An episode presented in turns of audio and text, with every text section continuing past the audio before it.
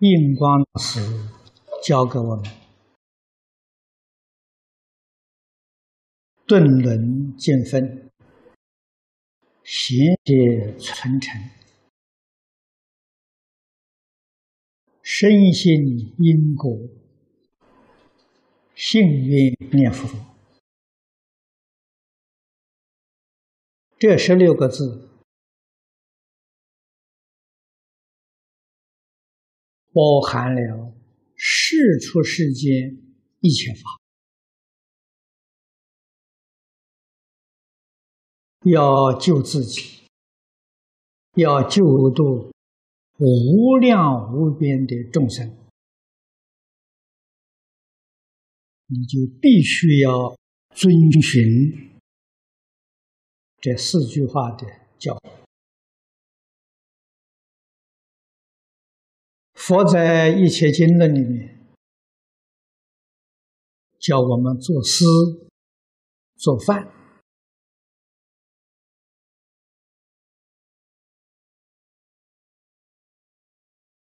所以佛的弟子，特别是出家的弟子，要给社会大众。做表率，做模范，这样才是世尊应舍弟子。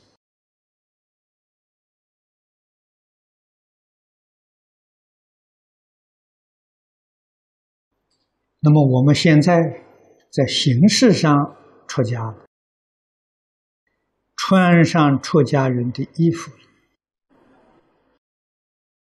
我们有没有去做这一桩事情？假如穿上这个衣服没有做这个事情，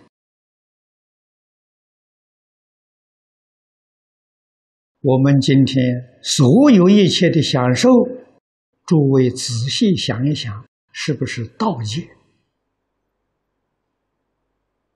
啊，我们是不是在做盗取十方的供养？来供养我们自己。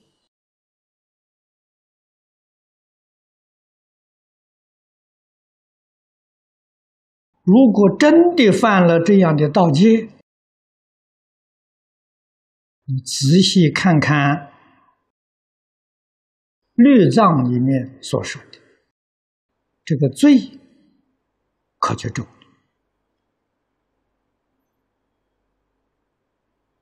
决定不是儿戏，到十方生无啊，佛不能救啊！哎，你这个其他的戒你要是破了，佛可以救你；到十方生无啊，这个佛没法子救。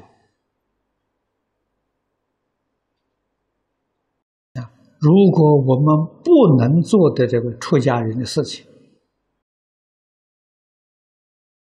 那么换一句话说，我们天天都在干这个道戒，念念都在干这个道戒，那这怎么得了？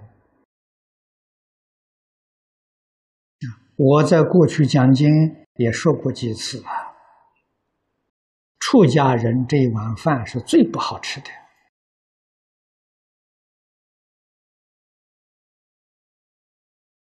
比那个贫穷的乞丐都难，乞丐乞讨来的，人家慈悲施舍给他的，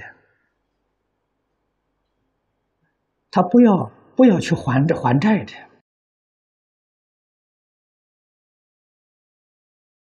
施舍的人对他没期没什么指望的，而世间对于出家人的供养，他有期望。他什么期望呢？他知道三宝是福田，供养三宝一定得福啊。那么他供养我们，我们能不能叫他得福呢？如果他不能得福，那么将来就要还债啊。施主一粒米，大如须弥山；今生不了道，披毛戴角换。那有的还的。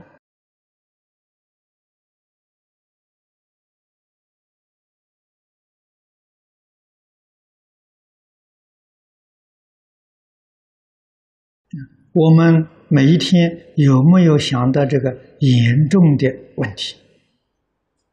想到这个问题的严重，我们就要认真努力修持，去做弘法利生的工作。那这些供养的人，他们真的得福了，我们受之无愧，可以接受了。所以出家之后啊，这不干不行了啊！不干后果不堪设想。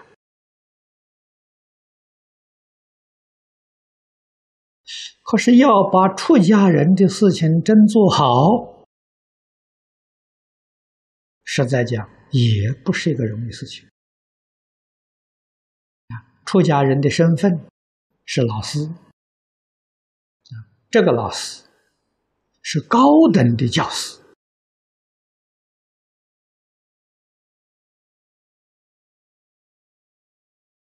啊，是特级的老师，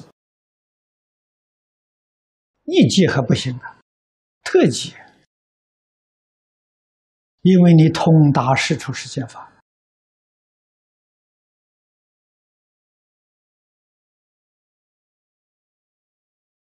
你才有能力帮助这个社会解决大众的疑难杂症的。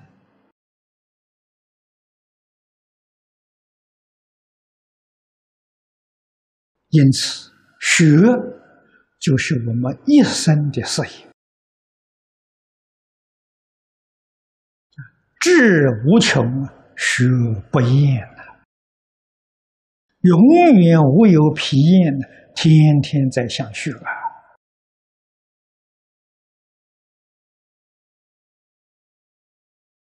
那我们的学习，佛法跟世法都要学。你看看今天这个社会，社会大众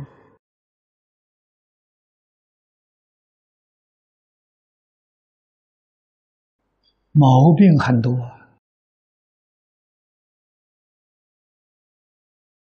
在许许多多病痛当中，哪一种病痛是要命的？迫切需要的，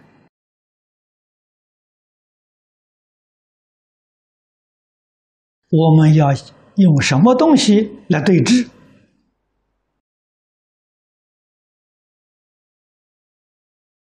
那么，今天社会大众。中国、外国普遍的是功利的心呐，自私自利，贪嗔痴慢，人我邪见，余热俱增，这怎么得了？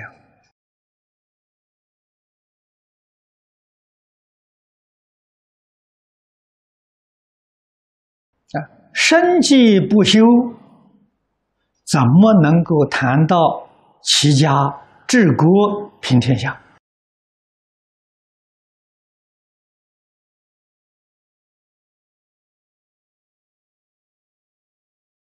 中国儒家有这一套学说，确实有帮助一个人。真正做到修身齐家治国的一套理论与方法但是现在没有人学了。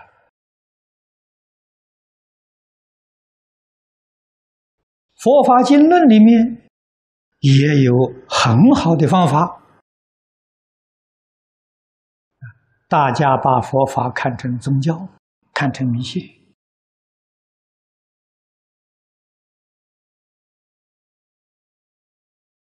佛讲学，跟我们中国古圣先贤讲学风格不一样。中国古圣先贤直接的说，容易懂。而佛说法，往往是意在言外，那不容易听懂啊。集结成为经书，也不容易看懂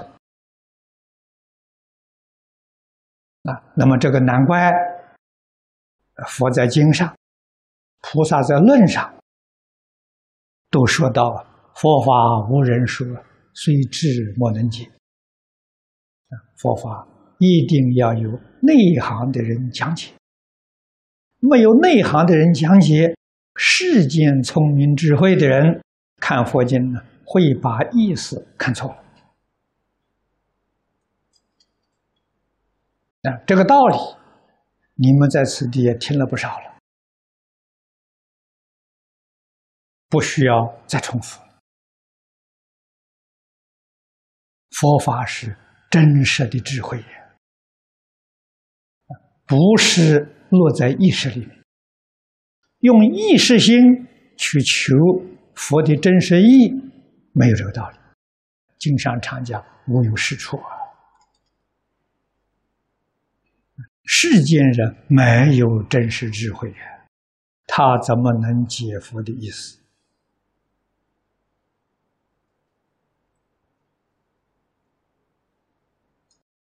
那么，中国过去学佛的这些大德们，无论是在家出家，都有很深厚儒家的基础啊。所以，中国佛法没有下沉啊。如果按理来说，佛法的修学一定是从小乘入大乘。像读书一样，一定从小学、中学读到大学嘛。小乘就是佛法的小学。为什么小乘佛法在中国只兴了一个很短的时间？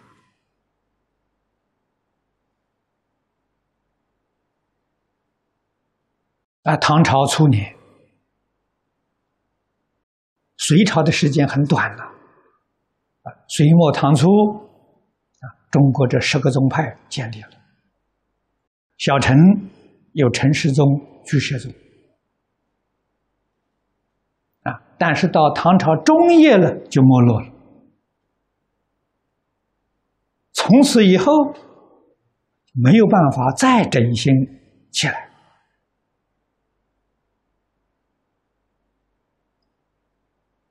中国经典里面虽然有完整的小乘经的翻译，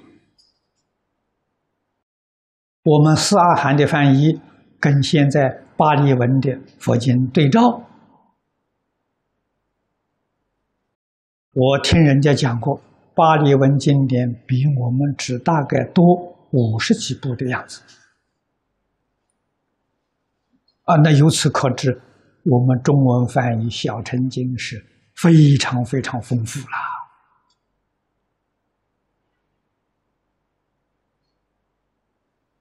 啊！为什么《小乘经》不能在中国发扬光大？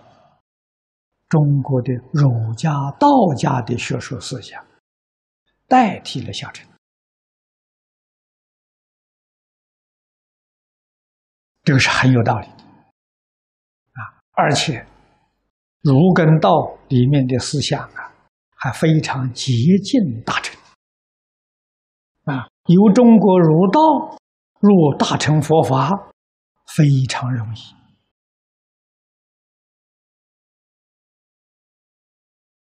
啊，所以小乘就这样子摔下去了。那么在现代，我们小乘也不学，儒家、道家也都舍弃了，一下就想入大乘佛法。难怪他不得其门而入啊！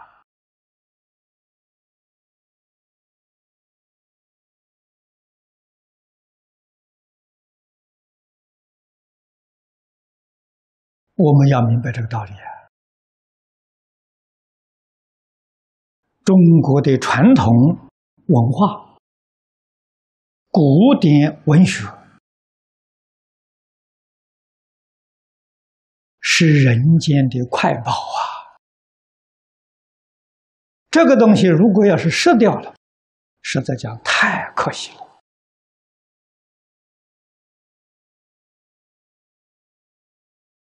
所以前年我在北京，啊，破老给我谈到这个问题，他们这些老人对这个问题非常关心。啊，很希望在中国办一个古籍的学校。啊，他们想的很好，培养这个这个呃传统的学术人才，要从小学培养起。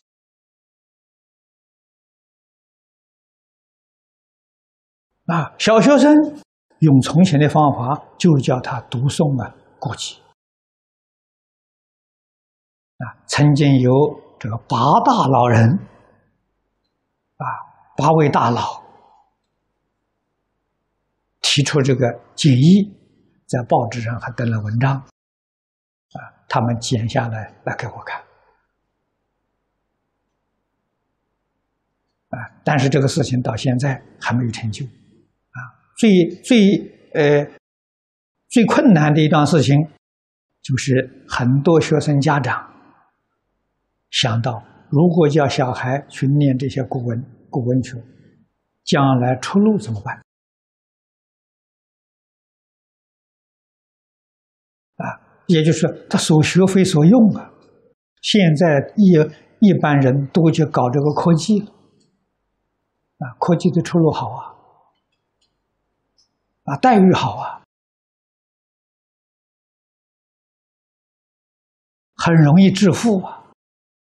啊念这些古籍，念了之后，将来做什么事情？啊，想到这个问题，啊，这个问题一直到今天不能解决。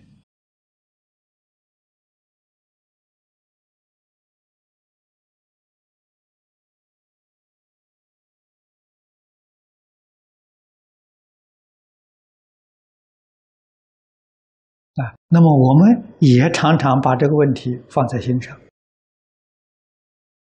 啊，我倒有个想法，这出家人都作诗，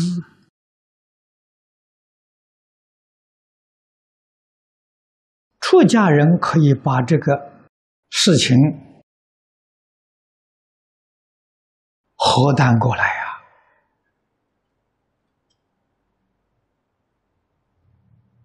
我们专门从事于社会教育，我们教学的范围是全世界，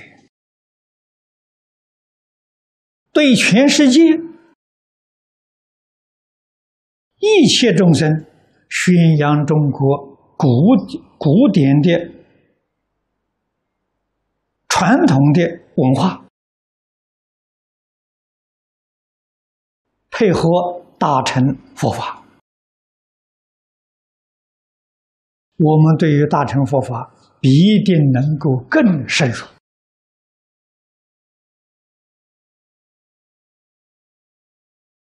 中国的古籍在宋朝，朱熹给我们编了一套新的教材。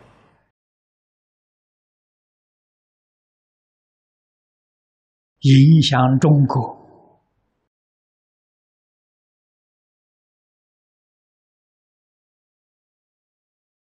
科举时代一千将近一千年了啊！他这个新教材就是大家所熟悉的四书啊，四书是朱熹编的。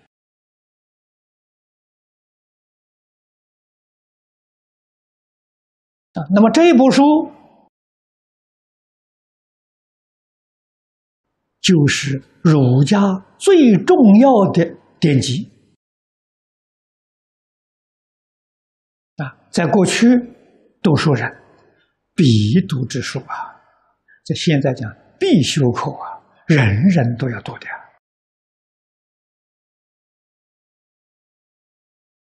他所采取的。《礼记》里面的两篇，《大学》《中庸》另外，在十三经里面取《论语》《孟子》这四样东西合起来，成为四书，人生必读之书啊。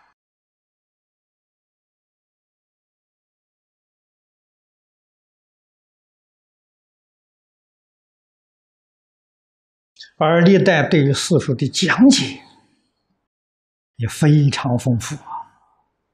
我们在四库里面看到，啊，收到这个呃，收集历代对于四书的研究，对于四书的注释，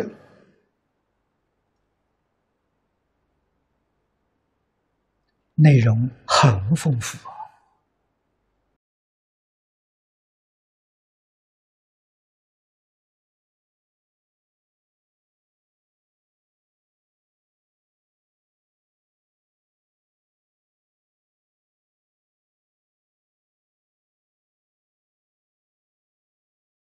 我们出家人应当要发心啊！所以，如果在中国能够办成这个学校，学生的来源呢，出家人去念，我觉得非常恰当啊！出家人在社会上不怕没有出路吗？啊，是出是法。都有很好的根基，我们才能将佛法发扬光大，啊，也把中国传统的学术发扬光大，这是我们的使命。我们这一行就干这个事情。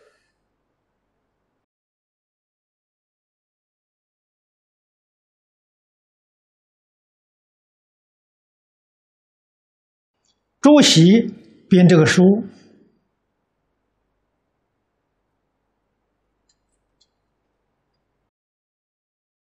我总是常常想，他这个灵感是不是得自于《华严经》的？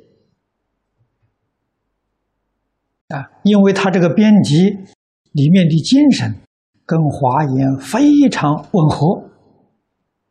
朱熹也是研究佛法的。也是读诵大乘经论的啊，华严有理论，有方法，后面还带表演，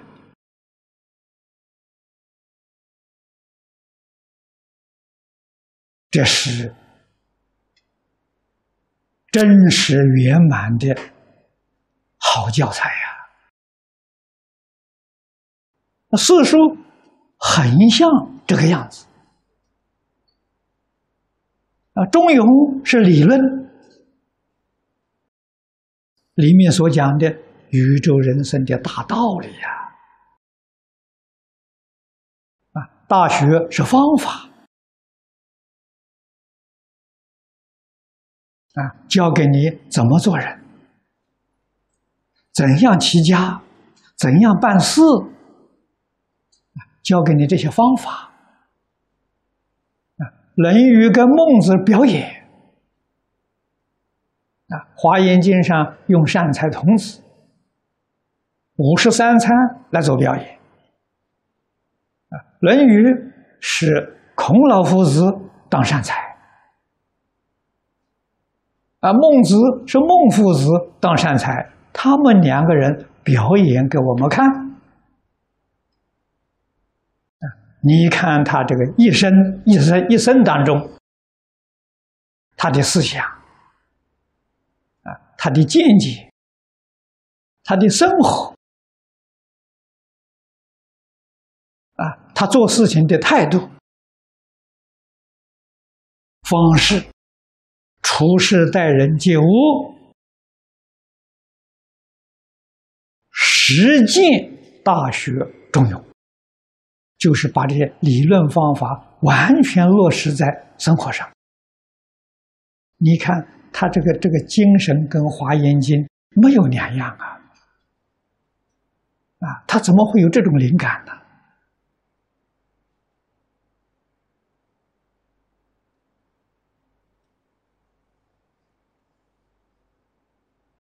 十三经》里面的三理，就如同佛法《大藏经》的略藏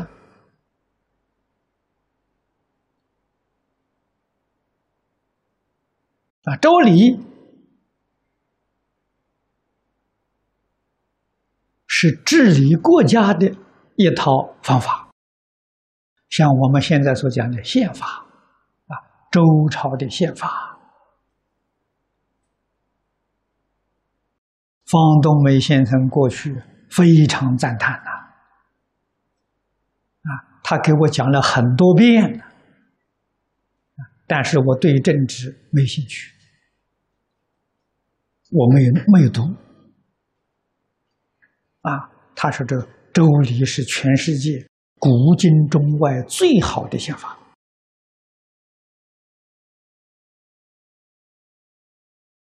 啊，《仪礼》。就是一般人民的生活规范啊，《礼记》是杂记啊，像我们现在讲的杂志啊，内容是什么呢？内容都多半是解释《周礼》，解释《仪礼》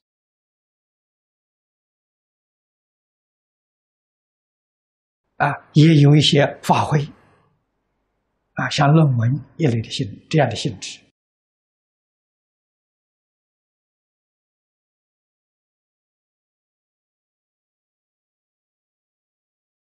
啊，最近我们让这个会里面印了一个小小册子《礼记精华录》，你们都拿到没有？要念，一定要念啊！真正的那是《礼记》的精华。薄薄的那么一点点，啊，这是呃，这个揭露揭露的好，啊，那么大的分量，把它揭露成这么一点点，里面还有注解，啊，总共一百一百六十面。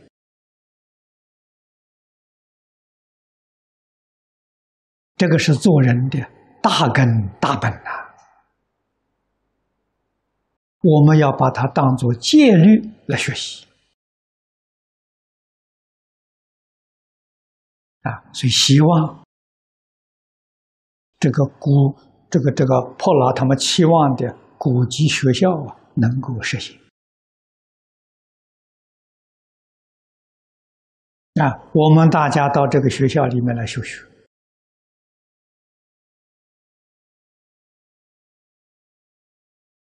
我们学佛会命，也要是中国文化的传统。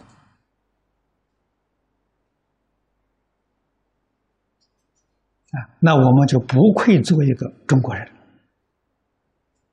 啊，才能对得起祖宗。啊，对得起佛菩萨。对得起自己。好，时间到了。